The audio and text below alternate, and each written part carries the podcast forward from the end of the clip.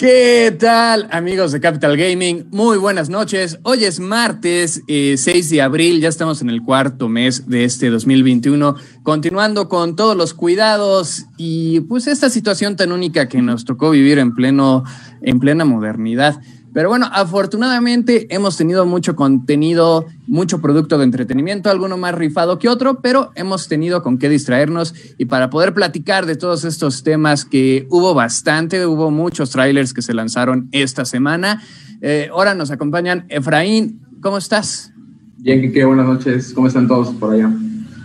Todo bien, todo bien, amigo. Y yo sé que las damas van primero, pero como en realidad es la estrella de Capital Gaming, pues queríamos hacer todavía una entrada más rimbombante para nuestra queridísima Milk. Milk, ¿cómo estás? Hola, muchas gracias por haberme invitado a este programa que yo siempre lo veo porque me entero de todo lo relacionado a lo que no son videojuegos, pero son cosas de películas, que cómics, cosas también que nos interesan muchísimo a todas las personas geeks como yo y espero que tú también ya estés en tu casita compartiéndonos y dejándonos aquí tus preguntas y tus comentarios. Ya más o menos en una historia les spoilé un poquito de lo que vamos a platicar, pero yo sí estoy muy emocionada. Muchas gracias por eh, la invitación y pues vamos a comenzar con este programa. Kike, ¿qué nos tienes? Cuéntanos un poquito.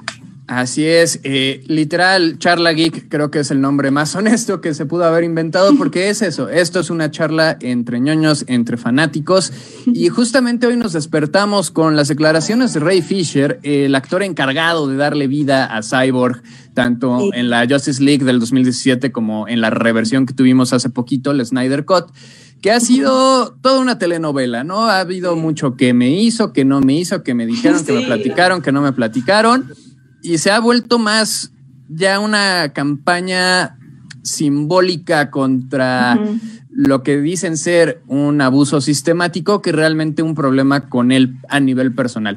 Aún así, no sé ustedes cómo recibieron estas declaraciones. Para mí sigue siendo el berrinche de un actor que pensó que Cyborg era la persona más importante de la vida y en realidad, pues no, ni siquiera debería estar en la Liga de la Justicia, pero él sigue pensando que Cyborg es el mejor personaje del mundo y que no debería decir bulla porque solo el negro tenía una frase, ¿no? Y yo, pues sí, o sea, la ha tenido toda la vida. Vaya, ¿no? Tuvimos una de las mejores animaciones de las series más queridas por todos, que es Teen Titans. Y era su catchphrase, ¿no? Es como que los actores de Tortugas que dan la voz digan, no quiero decir caguabonga, porque es racista. Es como, no, no es racista, es la frase del personaje. Pero no sé, Efraín, ¿tú qué opinas de, de la situación de Ray Fisher? Pues mira, a lo mejor cautivó a muchísimas personas con su interpretación en la versión de Snyder seamos honestos, creo que fue una de las cosas que más se rescataron y que dieron un giro a la película. Pero como coincido contigo, literalmente ya en ese momento Fisher simplemente está buscando llamar la atención hasta cierto ah. punto y a lo mejor hasta buscar que se desarrolle algún proyecto sensado en Cyborg, posiblemente, o incluso hasta el regreso ah, de su personaje al guion original de Flash, que estaba escrito por, la producción de este año. O sea, es lo que yo siento que va más o menos por ahí la tendencia y es algo que en lo que va a estar trabajando muchísimo Roy Fisher toda esta temporada. No sé, no sé, yo creo, es que te voy a decir algo, yo, yo, Kike me conoce, yo le he dicho como que yo eh, Kike sea mi sensei en cuanto a lo de DC, porque yo de DC no sé demasiadas cosas, pero te voy a decir algo, para este tema yo sí dije, a ver, vamos a ver cuál fue el problema. Traté como de más o menos hasta leer sus tweets viejitos, porque todo comenzó el año pasado, creo, ¿no? O sea, ya tiene mucho tiempo y fue con sus tweets y comenzaba a decir, él mencionaba algo con respecto al abuso de poder. Y pues yo decía, vale, o sea, yo, yo me voy a poner de tu lado porque, ojo, o sea, no es cosa de locura de él solito, sino que también, ah, bueno, Jason Momoa, o sea, Aquaman y hasta Wonder Woman, o sea, se pusieron de su lado, hubo un hashtag, o sea, hubo todo un movimiento, o sea, creen que de verdad eh, por atención, simplemente por atención, eh, lo hubieran seguido, yo o sea, creo que no, siento que hay algo más y como dices, tal vez personal y ya lo está como mal enfocando. No sé si pensar, no sé, hasta racismo qué, qué le habrá pasado, o sea, porque realmente nunca en ningún lado dice específicamente el abuso de poder se vio de esta manera, o sea, no se vio, o sea, no, no dice, y es lo que yo te iba a preguntar, Kiki, así de, ¿tú cuál crees que sea tu teoría o por qué eh, esto haya pasado? Porque en serio, o sea, ayúdame a entenderlo, pero yo estoy a favor de Rey, la neta, o sea. No, yo no. La verdad. Porque mira, estamos hablando de personas multimillonarias que viven en su burbuja de cristal en Hollywood. Tampoco nos sintamos mal por ellos porque, créeme, no, no tienen problema alguno, ¿no? Si algo les pasa, se van a llorar a sus mansiones. Que también Gadot se quemó públicamente con el famoso video de Imagine justamente por eso, de échenle ganas a la pandemia mientras estás en una mansión de 100 metros cuadrados. O sea, es como, eh, no es lo mismo, Gal, pero te agradezco la intención. Aquí el problema, eh, me queda claro que malos directores o directores déspotas han existido, existen y seguirán existiendo el día de mañana. Me ha tocado algunos quizás a menor escala, pero creo que todos en algún trabajo también hemos tenido roces con eh, nuestros jefes directos o con alguien de la oficina porque es parte de la convivencia humana. Así somos. Pero, eh, vaya, o sea, está de moda insultar a Whedon, está de moda estar en contra de él. Que se lo haya ganado, posiblemente sí, tampoco nos consta, no estuvimos ahí. Siempre se le da el beneficio de la duda a la víctima porque es muy complicado eh, eh, confrontar a tu abusador, pero eh, seamos sinceros, realmente, ¿qué le hizo a Fisher? O sea, no le hizo nada. Reescribir escenas, claro que se tenían que reescribir. Y también Fisher está pensando inocentemente que la versión de Snyder hubiera llegado a Integracine. No hubiera llegado a Integracine ni a golpes. Tan es así que todas sus películas anteriores también tuvieron eh, ediciones cortas que ya en el Blu-ray le mete más, ¿no? Watchmen tiene cuatro versiones eh, para cine casero, porque también era una película muy larga y el corte más largo sí raya las cuatro horas también con una animación del pirata, con escenas más largas. Entonces, es parte del cine, el cine se edita, el cine se corta. Vaya, ¿no? Eh, personajes como Shailene Wood, que iba a salir en Amazing Spider-Man como Mary Jane, no salió. Eh, Catherine Langley, creo que se llama, la actriz de 30 Reasons Why, iba a salir de la hija de Tony en Endgame, no salió. O sea, también han cortado actores completos. Ya va a ser burbuja, según vi el cast de las chicas superpoderosas. Dije, bueno, vale. ¿No? ¿Ya no? No, no, nunca. No, es Chloe Bennett, que es Bombón, eh, Dove ah, Cameron, que es Burbuja, y Yvonne Ferrot, es así ah, de esos raros. Me gusta Bellota. Es este, la nueva Bellota con cubierta de chocolate. Pero este. El detalle es ese, ¿no? O sea, de entrada son actores de Hollywood multimillonarios chillando de, ay, me gritó. A todo el mundo le grita. Cortó mis escenas. a todo el mundo le han cortado escenas. O sea, es como, relaja la raja, güey. Es que le gritó a Gal Gadot. Y, o sea, pues es tu jefe, o sea, déjate gritar. ¿Qué quieres que haga? Además, por ti, como quiso salir a la defensa de todos y sabiendo que a lo mejor lo de él no era tan grande como pudo haber sido la reacción de Gal Gadot con respecto a las escenas que grabaron y demás. O, lo que pasó con Carisma Carpenter en el set de Ángel, que ahí dices, bueno, ella sí tiene más razón. Ahí sí hubo como, pero también, mira, que se haya embarazado a media producción sí puede afectar los planes y firman contratos por eso. Entonces no es que se hayan enojado porque se embarazó y no hayan querido que tuviera un bebé, pero es como, estaba en contrato, no te podías embarazar ahorita porque tendríamos que reescribir el personaje, tendríamos que hacer muchas cosas. Recuerden que esto, todo en Hollywood ya está preplaneado y cuando algo se sale fuera del plan, entran este tipo de demandas. Y no creo que Whedon llegue a los extremos de, de Jeffrey Epstein, pero más allá de que sea un director ególatra porque le pegó bien Avengers, porque le pegó Firefly, no veo cuál fue el problema aquí. O sea, de verdad es como... O sea, yo siento que igual las declaraciones que están surgiendo nos lo van a cancelar por unos años. No, ya está canceladísimo. Perdió Batgirl, perdió una serie de HBO, eh, después de Age of Ultron no volvió a tocar nada de Marvel. Ya no hay series de él en puerta, o sea, literal ya no tiene chamba alguna. Es como, pues es que ya, ya logró lo que quería. O sea, quería Ray Fisher que Whittle no trabajara, pues ya no está trabajando.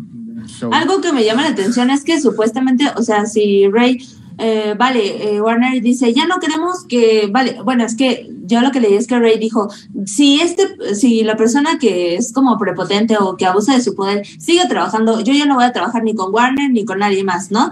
Eh, entonces, yo lo que digo es, este, ¿por qué ya no quisieron recastear? O sea, si el problema supuestamente solo era un actor que hacía un personaje, ¿por qué ya no quisieron recastear? Eso estuvo raro, o sea, que hayan anunciado que casi casi el personaje muerte para el personaje, o sea, ¿por qué? Y además es un personaje muy bueno, o sea, a mí sí me gustó su, su actuación, ¿sabes? Sí, en Snyder Cut, porque siento que está como bonita esa parte de, la explicación del papá, ¿sabes? Hasta dije, wow, ahí se proyectó este Snyder, ¿sabes? O sea, no sé. Mm. Cuestión de gustos, se me hizo muy telenovelesco y es algo que ya he visto 50 mil veces y está mejor manejado en un patrol. Pero este, no lo quisieron recastear porque lo convertirían en el mártir, porque le darían más herramientas a Fisher de decir, vean, cambiaron al personaje. Y sí, si vas y le dices al presidente del estudio, que es Walter Hamada, eh, no voy a trabajar contigo jamás, pues es, ok, entonces te quitamos de Flash. O sea, literal, Rey dijo, yo no voy a trabajar contigo. Entonces también ahí no puedes culpar al estudio. O sea, literal, si, si tú vas a tu oficina y empiezas a bofetear al jefe, pues obviamente no, te van a pues volver a dar chamba. O sea, es como ilógico. Pero bueno, así las cosas con Ray Fisher. Eh, mientras tanto, eh, pues vamos a ver qué dice la audiencia, ¿no? Ellos de, del lado de quién están, de quién se avienta más billetes en esta disputa de, de multimillonarios hollywoodenses protegidos. Pongan Tim Bray o este. Tim, Bray o Tim Warner, exacto. Ay, eh, Pero fíjate. A mí, bueno. No, dime, dime, dime. Digo, es que no, no me cargan como tal los comments, pero igual, pues, por favor, vayan compartiendo, denos ahí como sus opiniones. Ah, Jesus, bienvenido, dice, volví. Jake, muchísimas gracias por tu compartida. Miguelito, también gracias por andar por acá. Y Dylan, de verdad, bienvenidos. Pueden empezar a debatirnos con nosotros, ya saben, aquí, aquí es un debate. Y aquí viene, eh, hablando de, bueno, actores o celebridades afroamericanas, pues regresa Space Jam, ya tenemos el primer tráiler, ahora encabezado por LeBron James, eh, ex Cleveland y luego Laker, y, pues ahí anda, ¿no? En la NBA haciendo, haciendo cosas de LeBron. Este, ¿Cómo viste el tráiler, Efraín? ¿Te gustó o no te gustó? A mí la verdad me pareció bastante interesante, muy atractivo visualmente. Siento que es una buena propuesta para llegarle a nuevas generaciones con este clásico de los noventas que a todos los niños chicos y grandes cautivó desde un principio. Y esta propuesta del multiverso de Warner me pareció sumamente atractiva por tantos cameos y personajes que se ven ahí en la cancha. No sé qué opinan igual ustedes. Milk, ¿tú qué? Me gustó muchísimo, sí, sí lo vi. La verdad es que dije, te voy a decir algo, cuando lo vi por primera vez dije, ¿qué onda con este, la justificación de meter a tantos personajes? Porque yo ya había leído que decían que esta película era como el más grande crossover que podía existir. Y dije, a ver, y sí, o sea, la verdad sí. Mm, yo creo que no hay justificación, simplemente son personajes de películas que se vinieron a ver el super partido. Me gustó esa parte, me pareció padre porque hay, o sea, sinceros, hay personajes que, por ejemplo, a mí que me gusta mucho el cine, eh, por decirlo así, hasta de arte, eh, yo le pregunté a varios amigos como que, ¿conoces? ¿Has visto la película de Naranja Mecánica? Y mis amigos, no. Y yo así como que, ah, loco, loco, o sea, están estos personajes, leche, o sea, sabes, como que yo muy, sí, sí, sí. muy fan. Malcolm McDowell. Sí, no, bueno, Stanley Kubrick, le debemos muchísimo a Stanley Kubrick. Eh, que era otro, mira, Ray Fisher se hubiera suicidado si hubiera sido dirigido por Kubrick. Él les, hacía repetir las tomas más de 100 veces. O sea, sí, la neta, es como, dude, te, la, te tocó fácil, nada más porque querían que dijeras, ya estás chillando. Pero bueno, el, el punto aquí creo que eh, ya está rayando en el fanservice por sustitución de trama. Yo sé que la original no tiene mucha trama, pero creo que la original tenía mucho corazón, por eso terminó gustando tanto. También siento que el básquetbol en pleno 2021 no es tan relevante. Y creo que yo le dediqué años de mi carrera a, jugar básquetbol, tanto desde la secundaria hasta la prepa y poquito en la universidad. Tengo jerseys todavía guardados, soy muy fan del básquetbol. Pero seamos sinceros, ya no es un entretenimiento tan popular cuando ya tenemos el advenimiento de YouTube, de Twitch, de los servicios de streaming. O sea, ya no siento, inclusive creo que ya ni sale en tele abierta porque yo no veo tele hace años. Pero no es lo mismo, ¿me entiendes? O sea, no es el Michael Jordan con los toros de Chicago, aquellas finales contra el Jazz de Utah. Eh, los Looney Tunes tampoco están en su mejor momento porque, bueno, ya fueron reemplazados por infinidad de personajes también. Y siento que ellos lo saben. Y Warner sabe que ya no están como en esa posición para repetir el éxito de Space Jam. Entonces se fueron por la fácil de, pues mete todo. ¿Qué es popular? Game of Thrones, échalo. Algo va a pegar. Aplicaron esa técnica. Algo va a pegar y allí está. Y ya no, y no sé, siento que, digo, también es difícil juzgar una película por un tráiler, sobre todo un tráiler tan corto. Sí. Pero ¿por qué LeBron? O sea, todavía Michael tenía un por qué, ¿no? O sea, en ese momento, pues sí, podrías haber metido a Pippen, podrías haber metido a Karl Malone si quieres, o este, a Shaq, pero no había, o sea, no había nadie al nivel de Michael. O sea, era la celebridad. Tengo una justificación un poquito para esto, probablemente entristezca a parte de la audiencia, pero tal cual. Tú sabes que el, el, el, que de verdad iba a estar era Kobe Bryant, pero lamentablemente pues tuvimos su deceso. Mm. Entonces, la verdad es que él, sinceros, Kobe Bryant era el personaje perfecto porque no solo era querido por todos, o sea, la verdad es que era un gran personaje, o sea, y una estrella totalmente. Y después dijeron, pues, ¿quién más? Vamos a ver a alguien que nos haga buen marketing, pues, ¿quién más? LeBron. Mm, tampoco sé si, si Kobe hubiera sido la, mejor elección. No estás feliz con esa. Es que creo que, como dices, Kike, a lo mejor, eh, bueno, en los 90 obviamente teníamos la imagen de un Michael Jordan que inspiraba, ¿no? O sea, dices que ya inspiraba a jugar básquetbol. Y a lo mejor es lo que ahorita la imagen de LeBron no será tan popular a nivel mundial, pero Choco Derecho es un referente al lado de Curry y demás figuras de no, totalmente. que tenemos hoy en día. Y es popular y lo conoce. Hasta quien no juegue, no juegue, eh, digo, básquet, lo conoce. Exactamente. De alguna manera sí, porque todavía le tocó como la, la última colita, ¿no? creo que fue. Es que también juegas en Los Ángeles, o sea, sí es el equipo más popular. Hoy por hoy creo que los Lakers es el equipo más popular que subsiste, porque pues nadie tiene como el marketing detrás, ¿no? Pero también todavía en Cleveland ya había hecho como su buen fanbase. Aún así siento que no les va a pegar como creen que les va a pegar y siento que sí es eh, pegar todo lo que tenían, así sacar del baúl todas las licencias que tienen y realmente no va a haber como nada. O sea, es... Porque ni siquiera cuál es el partido, cuál es el riesgo. O sea, por lo menos en la trama original había riesgo. o sea, iban a esclavizar a los Looney Tunes.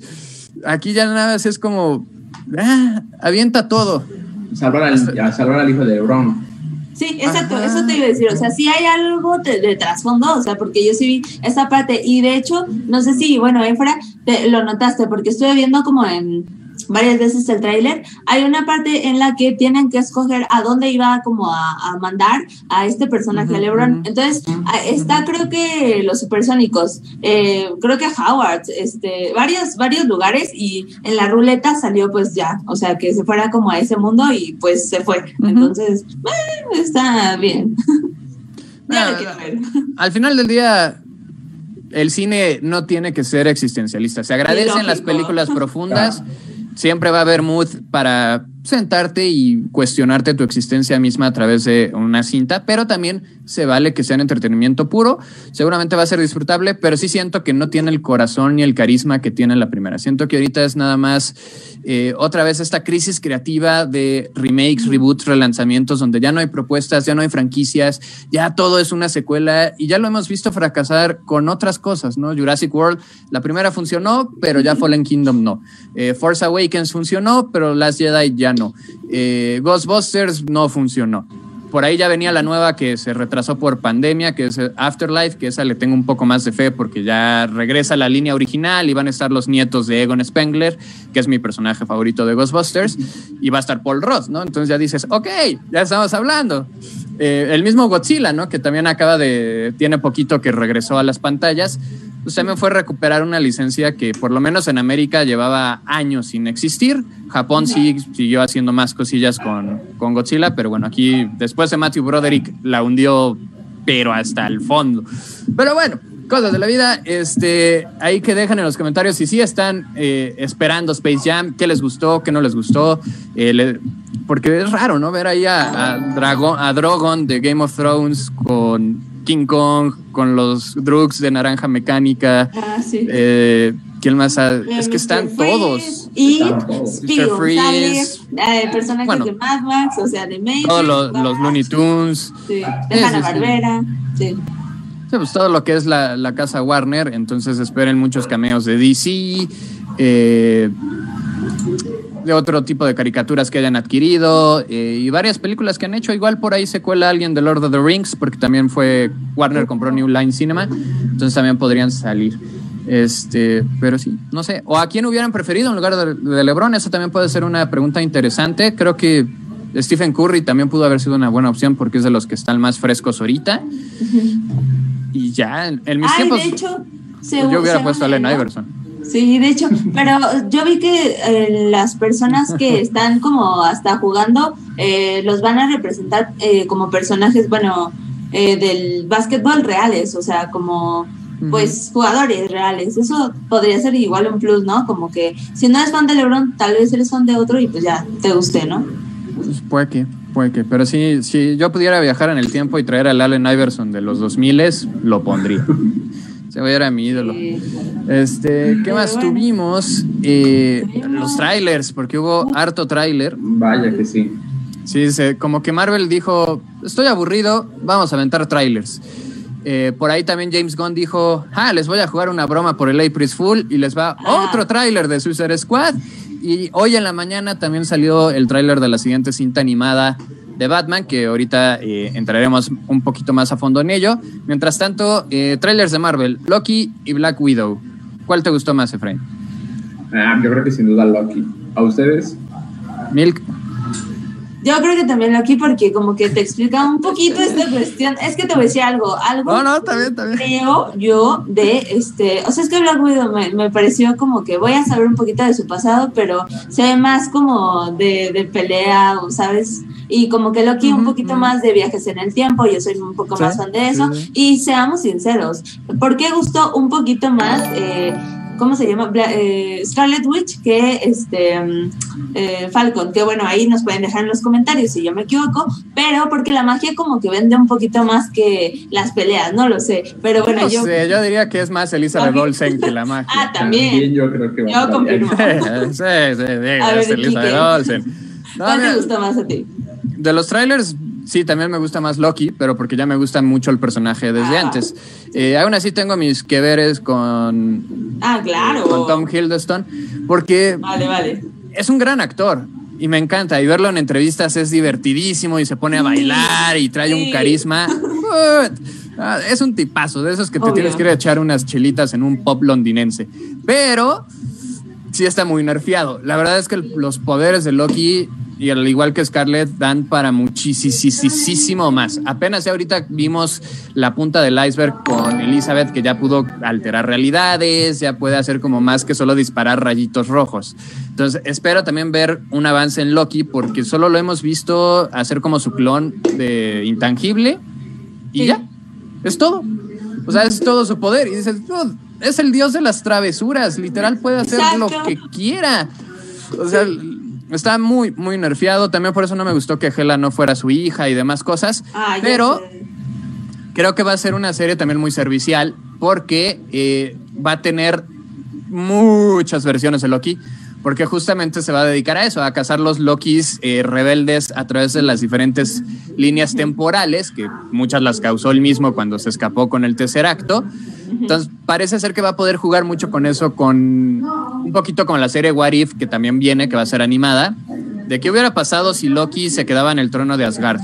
Y vemos ahí una escena de su vestuario de Thor 1 cuando se queda momentáneamente como rey cuando Odín entra en el Odin Sleep.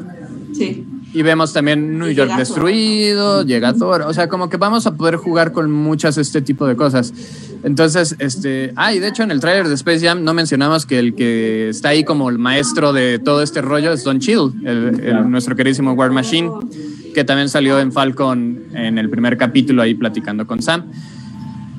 Y este, entonces sí, y, y Black Widow pues, se ve como tu película de acción veraniega de espías. O sea, no. Hay Scarlett, No es más. la verdad es que obviamente, pues quiero verla. O sea, sinceramente, Eh, yo lo quiero ver. Y acompañada de, de Rachel Weisz, Sí. este, la esposa de Daniel Craig, que también ahí le retrasaron No Time to Die y seguimos sin No Time to Die y todos, güey. ¿Y mi Bond dónde está? Pero pues ahí sigue guardado. Aún así, se ve que Marvel Pinta no se bien, va, no va a detenerse. eh, todavía faltan películas, falta Eternals, falta Shang-Chi. También DC anunció que cancelaron New Gods, hablando de, la parte cósmica, que era como la competencia directa de, de, Eternals. Pues bueno, al final DC dijo, nah, mejor no vamos a hacerla. Entonces ahora Marvel de nuevo van a ser los primeros en aventar como su película de dioses del espacio que tiene pues, los Celestials. Habían salido por ahí, tuvimos una presencia en Guardianes. Eh, su base de operaciones pues es justamente la cabeza de un celestial cercenado y obviamente Ego también salía como un celestial. Pero vamos a ver otro tipo de deidad marveliana que va a estar interesante. Tiene a Salma Hayek, que también jala bastante audiencia. Entonces, este, pues vamos a ver qué, hace Marvel. Por el otro lado, el mandarín que nos quedó pendiente desde, ah, pues, técnicamente Iron Man 1, que se ven ahí como los 10 anillos y la organización y todo. Y ya en Iron Man 3 nos hicieron este, pues, ay, quisiera decir inteligente giro de trama, pero para mí fue una mala broma. Sí, pues, lamentable. Pero bueno, ya vamos a tener al mandarín en Shang-Chi, así como ya tenemos a Simo en Winter Soldier, que lo está haciendo bien. Por ahí ya está su famoso GIF de cuando está echando la bailada en los clubes nocturnos. no sé si soy yo, pero te juro que veo al actor más llenito.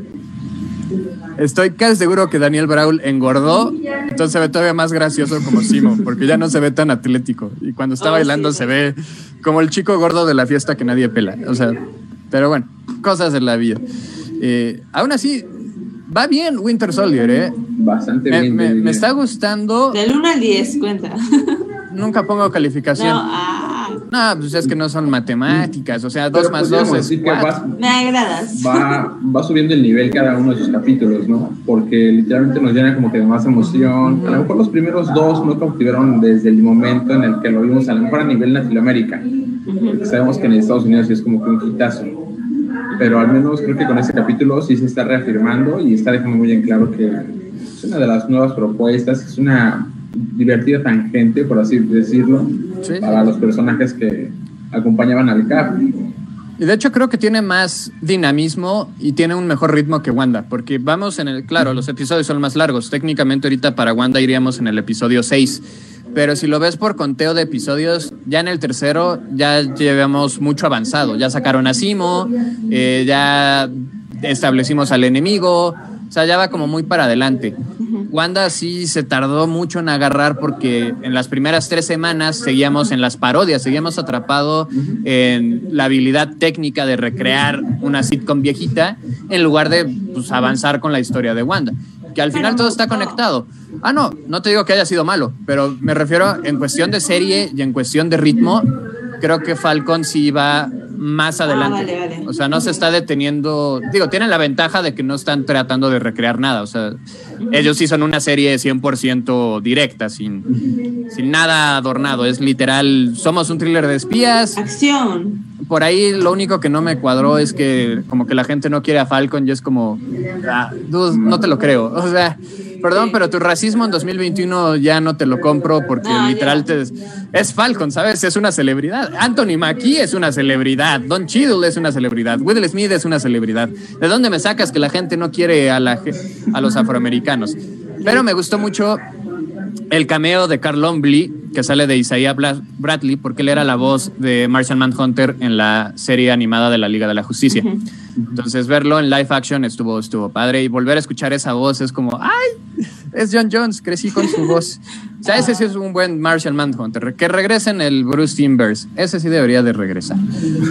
Oye, acabo de leer estos comentarios. No sé si quieran retomar tantito este dale, tema. Porque, bienvenido, Rodri. Espero que estés muy bien. Dice por acá, eh, quiero ver algo nuevo, nuevas historias. Estoy contigo, loco. Dice Rodri, oye, el cambio de Lola Bonnie. Ah, ¿Quieren platicar tantito de eso? Y antes de eso, podríamos platicar de. Dice que había una chica de la serie Rebelde que según estaba viendo tratos con Marvel, ¿saben? ¿Para qué papel? Mm, no, no te refieres a... No, de, ah, era esta Maite González, ¿no? ¿La de Kinko? ¿O cuál te refieres? No, esa fue un April joke, fue una broma de, del Día de los Inocentes ah, gringo, de que iba a ser Chica Halcón.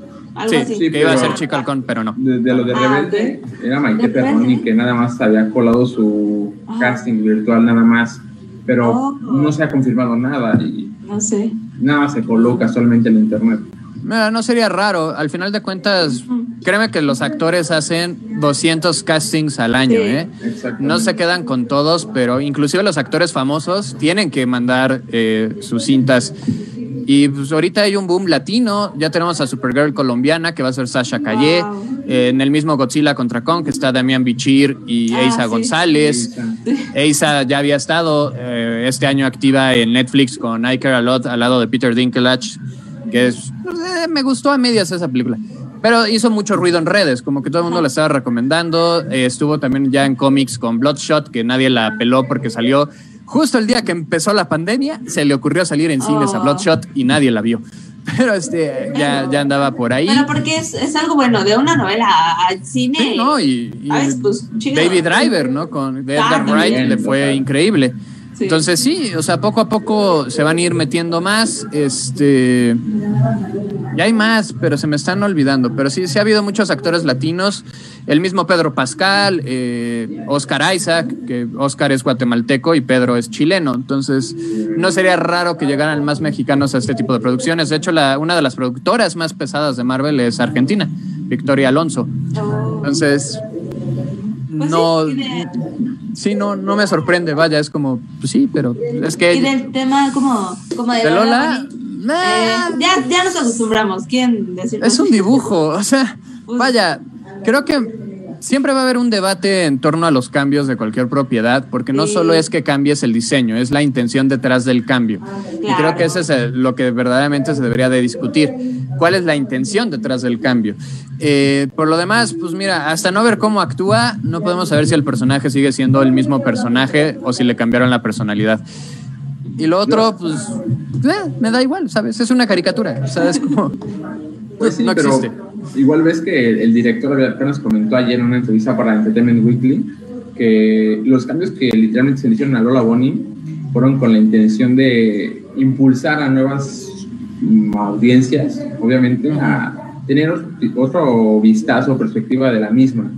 Por eso igualmente Zendaya va a ser la que le va a dar voz a ah, Lola Bonnie en esta versión, por lo mismo de que el director explicaba que es una mujer fuerte, visionaria, joven, pero con una atrevida, que nunca, nunca, nunca puede llegar a esos tipos de, pues, estereotipos como lo teníamos a lo mejor clasificado en las novelas. Exactamente, mi como tenemos a lo mejor en los noventas con esta escena, típica escena de Lola Bonnie llegando a la cancha de los Looney Sí, súper linda. Pero es que eso no es un estereotipo. O sea, creo que también ya estamos regresando a los 30 donde había un exceso de censura. De hecho, lo vimos en Wanda. En los primeros episodios las camas estaban separadas porque en esos entonces ni siquiera los matrimonios podían dormir juntos en televisión por el, la censura exacerbada.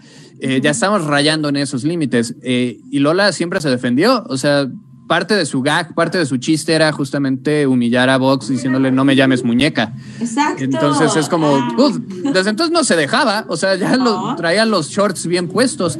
Y digo, tenerle miedo a la figura femenina es como, no, dude, o sea, así es el cuerpo femenino, ¿qué quieres que haga? Tienen caderas, tienen Como que no me importa ser sexy, pero no me pues, llamas muñeca, ¿no? O sea, Exacto, no te las puedes quitar, güey, o sea, es como cuando de repente usas un pants muy apretado y dices, bueno, ya ni pedo. O sea, no lo puedo desatornillar, ¿sabes? Viene pegado a mí, pero bueno, cosas de la vida. Este...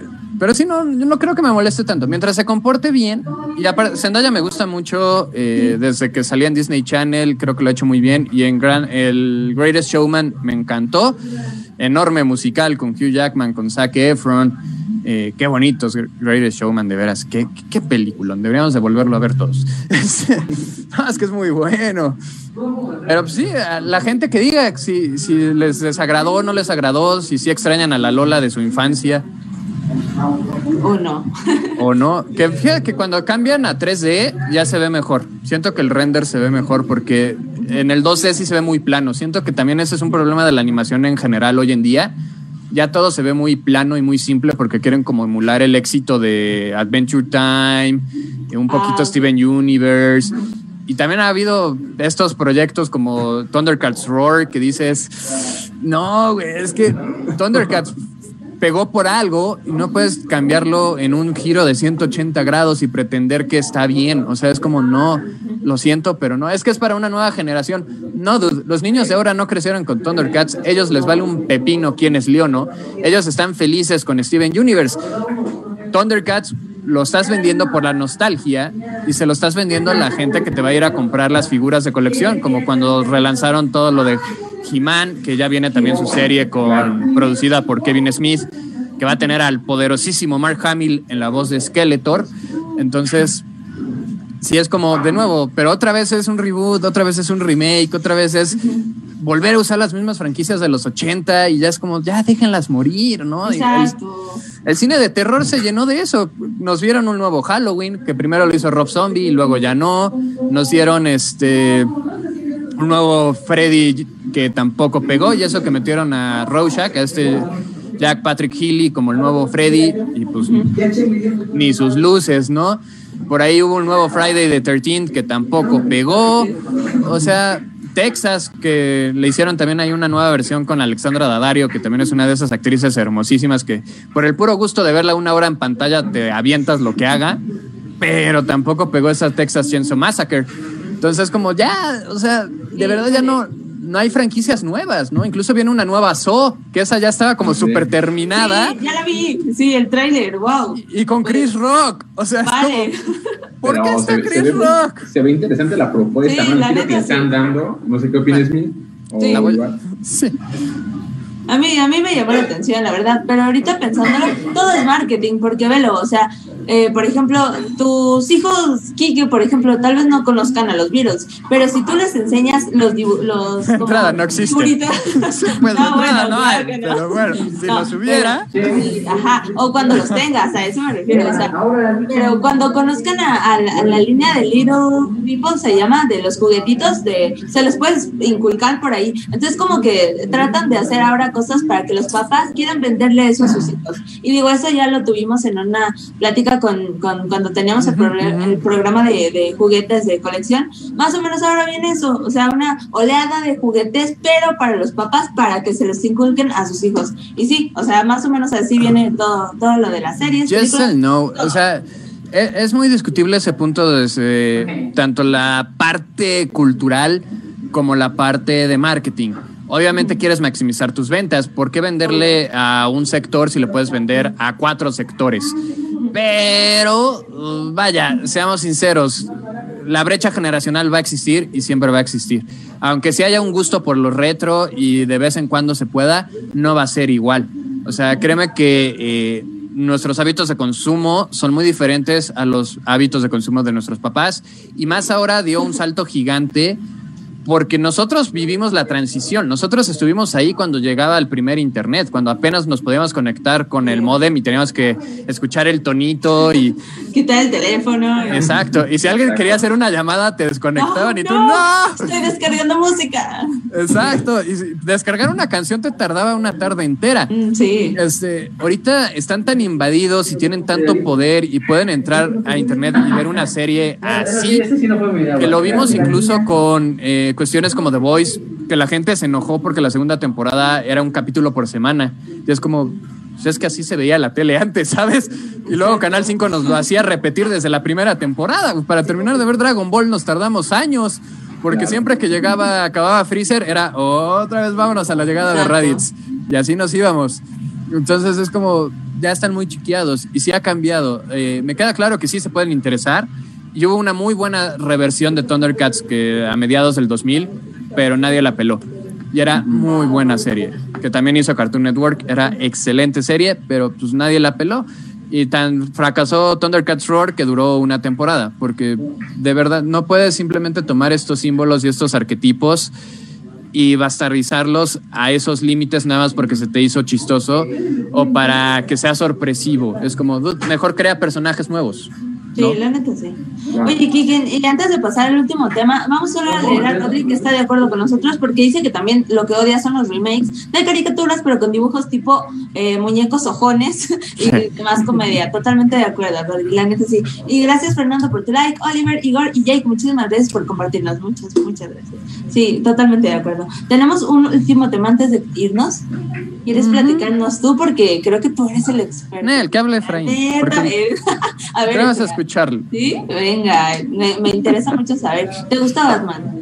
Obviamente. Tiene Batman de nuevo. Creo que es garantía, ¿no? A todos. Y este primer tráiler de, de Long Halloween parece literalmente hacerle justicia al cómic.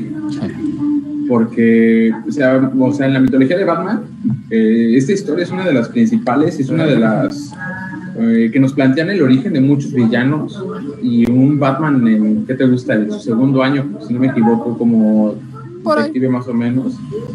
Y o sea, vemos el sufrimiento de muchos. Y es una historia, literalmente, como lo dices, de Long Halloween, que abarca un año literalmente de puras efemérides.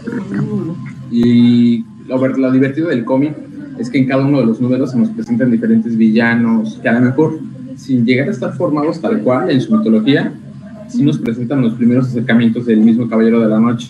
Y la verdad parece bastante interesante y está muy atractivo. Y lo que me gustó más es que lo van a dividir en dos partes. Exactamente. Esa es la, pues, digamos, la noticia a destacar, porque justamente gran parte del éxito de Dark Knight Returns en animación fue esa, que al poderla dividir en dos partes, no tienes que quitarle nada, no tiene que pasar por este colador que le echas todo y pues ya al final te queda como nada más un cuartito de vaso de jugo porque todo se quedó en el colador, que le ha pasado pues a infinidad de, adaptaciones. Prueba Justice League, ¿no? De cuatro horas, bajar la hora y media, pues obviamente se te quedó todo en el piso.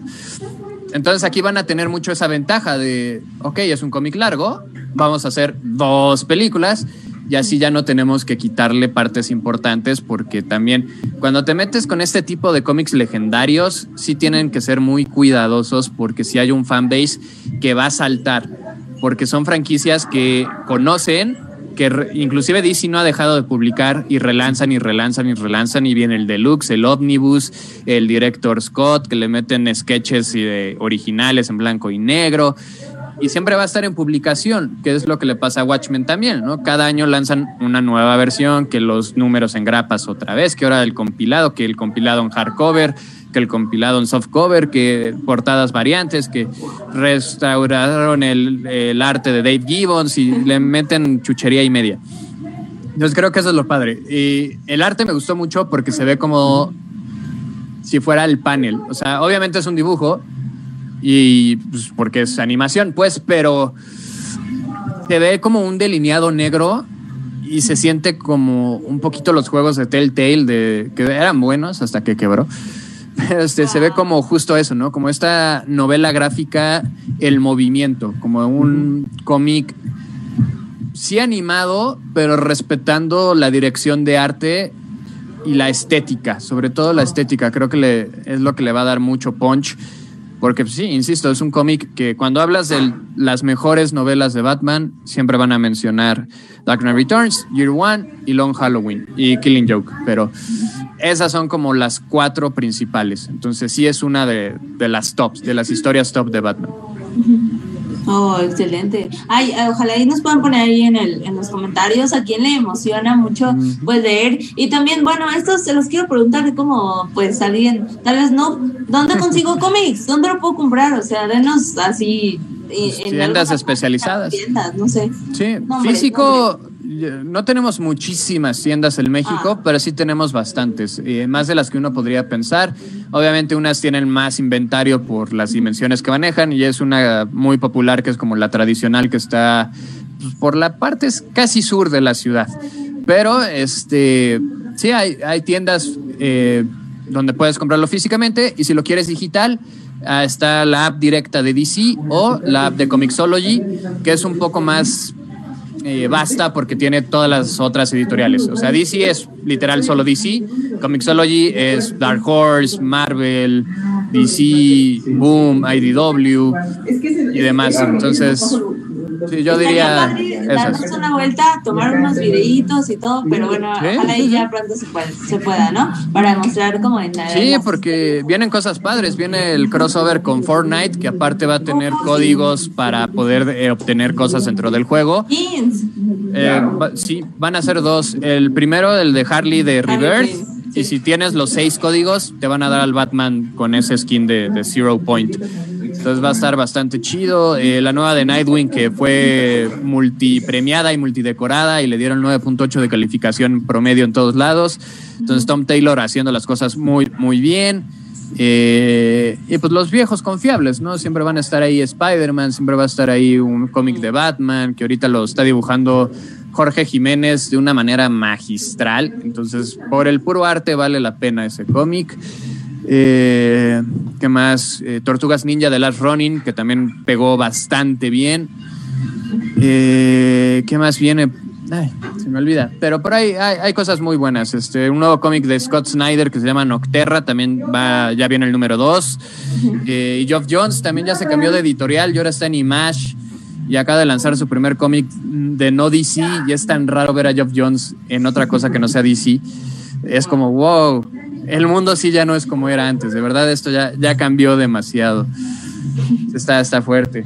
Pues vale, dice por acá Rodri, Spider-Man, claro que sí, ojalá y dice, esas van a ser mis primeras skins, dice Rodri, porque él acaba de, adquirir Fortnite, a ver si luego... Tú muy bien a alguno de nuestros eh, streams de Kike, míos, y pues bueno, ahí que nos pongas tu opinión. ¿Quieres eh, dejar tus redes? ¿Quién para los, nos estamos... Sí. Claro, los que quieran este, continuar la, la plática y echar el cotorreo, en Twitter e Instagram me encuentran como Kike-GD, B grande y Kike con Cus. Excelente. ¿Y tú, Efra, dónde te encontramos? Además de, obviamente, el sitio, ¿no? De Capital. Obviamente, yo soy uno de los editores ahí con Arturo, de los que llena de contenido el sitio y me pueden encontrar como arroba en todos los lugares, en todas las redes sociales, no sé. Yo ya los sigo a los dos y a mí también eh, me pueden seguir en redes sociales como Milk Sparks Cosplay en Instagram, Facebook y TikTok. En Twitch encuentran como Milk Sparks. Y pues la verdad, muchas gracias por habernos acompañado. ¿No, no chicos? ¿Les gustó? Sí. Bastante, Vale, pues sí. Muchas gracias, de verdad. Nos vemos el próximo eh, Charla Geek, probablemente aquí con, con Kike. ¿De verdad, Kike? Eh, haremos lo más posible porque seguramente van a salir más cosas eh, y por lo menos viene un nuevo episodio de Falcon, entonces vamos a tener algo que discutir. Y no se pierdan Invencible también. Ah, cierto, ya salió el cuarto episodio, va, va bien, va, me está gustando. Vale, excelente. Pues muchas gracias. Besitos para todos. Tengan excelente semana y nos vemos hasta la próxima. Esta es Capital Gaming. Chao.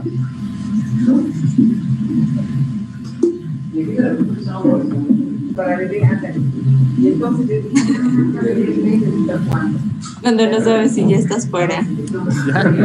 Creo que ya. Ay, sí.